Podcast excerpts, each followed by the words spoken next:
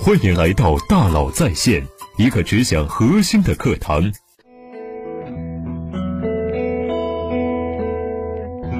你好，欢迎来到大佬在线。最近呢，被问到一个问题，他说夫妻二人自己开店做生意，一直都亲力亲为，也挣了些钱，但是他觉得做的特别累，尽管特别努力，好像也不能挣到真正的大钱，未来应该怎么办，才能把生意做大？我觉得这个问题呢特别有代表性。为什么说这有代表性呢？因为很多人都有这样的意愿，却都碰到了这样的问题。许多人创业呢都看到了一个机会，发现一个快速成长的行业，夫妻二人呢或者兄弟二人商量之后呢就冲了进去。这样的创业方式呢成本极低，效率极高，加上特别勤奋努力，很快就挣到了一些钱。但是，一段时间之后，就会很快发现到达瓶颈期，因为这种方式好像怎么都做不大。这个时候，人会开始慢慢变得迷茫，不知道往何处去，人和人之间呢，也就出现了分水岭。一类人会选择小富即安，凭借先入者的红利和持续勤奋努力，继续挣已经挣到的钱，想安稳的去创业，这是一种选择，当然很好。但是许多人没那么幸运。因为他们把红利期挣到的钱全部都带回了家，没有用来挖护城河。他们努力挣钱，却没有努力建构能持续挣钱的壁垒。当红利变成红海时，竞争越来越激烈，利润越摊越薄，于是再也没有安稳的创业，只有焦虑的前行。所以这些人呢，或被迫或主动，成为另外一类人，选择做大做强，一路狂奔。他们也会明白。创业就是穿上一双再也停不下来的红舞鞋。所以，当我被问到这样的问题，我知道这是外部压力和内在渴望的共同作用，让他们不得不变得更好。这也是一种商业意识的觉醒。只是怎么办呢？想把生意做大，宏观上来说，要建立战略势能。大生意的背后呢，一定是有好的商业模式去做支撑。努力当然很重要。是必需品，但是努力只会让你挣到小钱。想挣真正的大钱，还是要依靠对商业的理解，依靠商业模式的力量。尤其在今天，创业的条件和环境变得更加严格，试错机会没那么多，走一步看一步的机会变得越来越少，对创业者也就提出了更高的要求。你可能会说，我还没有能力建立很高的战略势能，也没有办法设计出很好的商业模式，应该怎么办呢？那就保持开放的学习和思考，至少呢可以看看行业里比较好的、具有代表性的做法是什么样。看得多了，学的多了，也就通了，通就能用了。比如同样是线下生意，有一家企业的商业模式呢就特别值得研究。七幺幺，我想请问一个问题：你觉得七幺幺这家公司的毛利率有多少？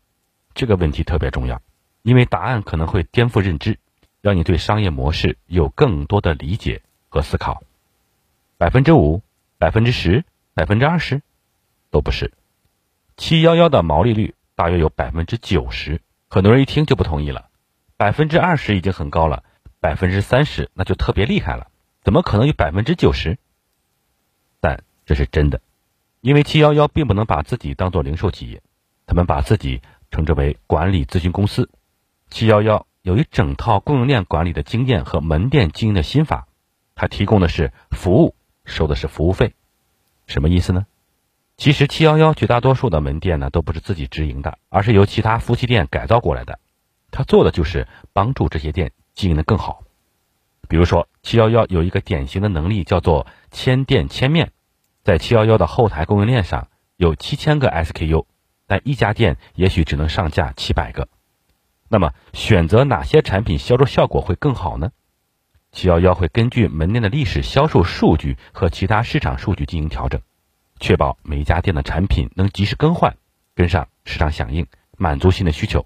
所以，七幺幺的每一家门店几乎都跟另外一家门店的 SKU 不同。不仅如此，七幺幺还做了一件更厉害的事情，为这些门店赋能。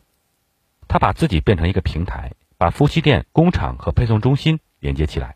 在日本，七幺幺找到一百七十多家工厂。又在各地合作了一百七十多个配送中心，服务于差不多两万家夫妻店，商品我找人帮你生产，配送我找人送到你门口，销售我用数据给你支持。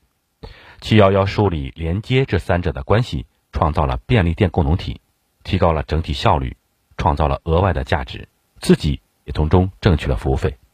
所以，如果你把七幺幺当成一家零售企业，它的毛利率可能只有百分之二十；但如果你把七幺幺当成一家管理咨询公司，它的毛利率可能有百分之九十。这是商业模式的力量。我举这个例子，不是说你一定要学习七幺幺这么做，而是看到更多的可能性，看到背后的商业逻辑。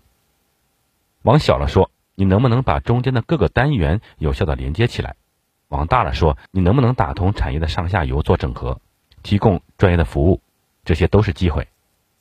努力和勤奋是耍大刀，但好的商业模式是机关枪，刀再快也没有机关枪快，刀很威风。但机关枪更有威力。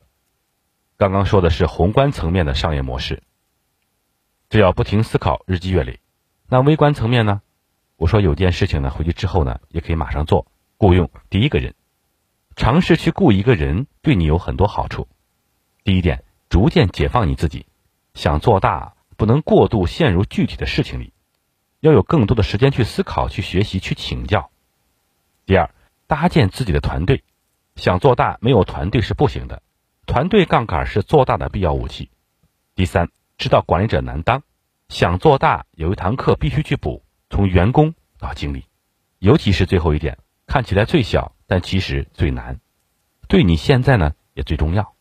当你开始雇佣第一个人时，就必须逼着自己继续成长，因为你一定会遇到这样的问题：在优质劳动力稀缺的今天，怎样找到合适的人选？招聘文案怎么写？投放到哪些渠道更有效？好不容易找到一个合适的人，怎么给他发工资？奖金制还是提成制？当你对他的工作不满意，要不要自己上手去做？还是沟通？还是给予培训？这些问题，如果你不雇人，可能永远都碰不上。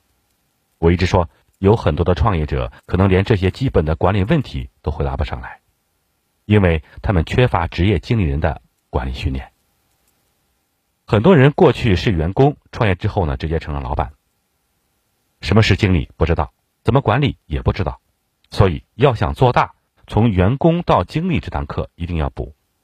最好的办法就是从雇第一个人来帮自己开始，遇到问题就解决问题，借助理论和工具提升管理技能，在实战中成长，然后一步步用团队杠杆解放自己的双手，再撬动更大的市场和业务，把生意做大。但是你要从雇第一个人开始。创业就是穿上一双停不下来的红舞鞋，当然要有宏观的上帝视角，也要有微观的操盘手能力，否则只有宏观，这叫纸上谈兵；只有微观，没有格局。要对商业有理解，也要懂得治理和管理，这样的人未来才有机会。但是我最后还是想多说几句：怎样挣大钱？怎样把生意做大？这是很多人的愿望。有一句话我特别赞同，与你分享：公司真正的天花板永远是 CEO 本人，你就是这家公司的 CEO。想做大做强，一定要有热情，但最后也一定要把热情变成理性，把感情变成逻辑，这样才能走得更稳更远。很多人是精明的生意人，正在成为合格的创业者，但还不是老练的管理者，更不是伟大的企业家。不要急，也不要停，慢慢来。好，感谢您的收听，咱们明天再见。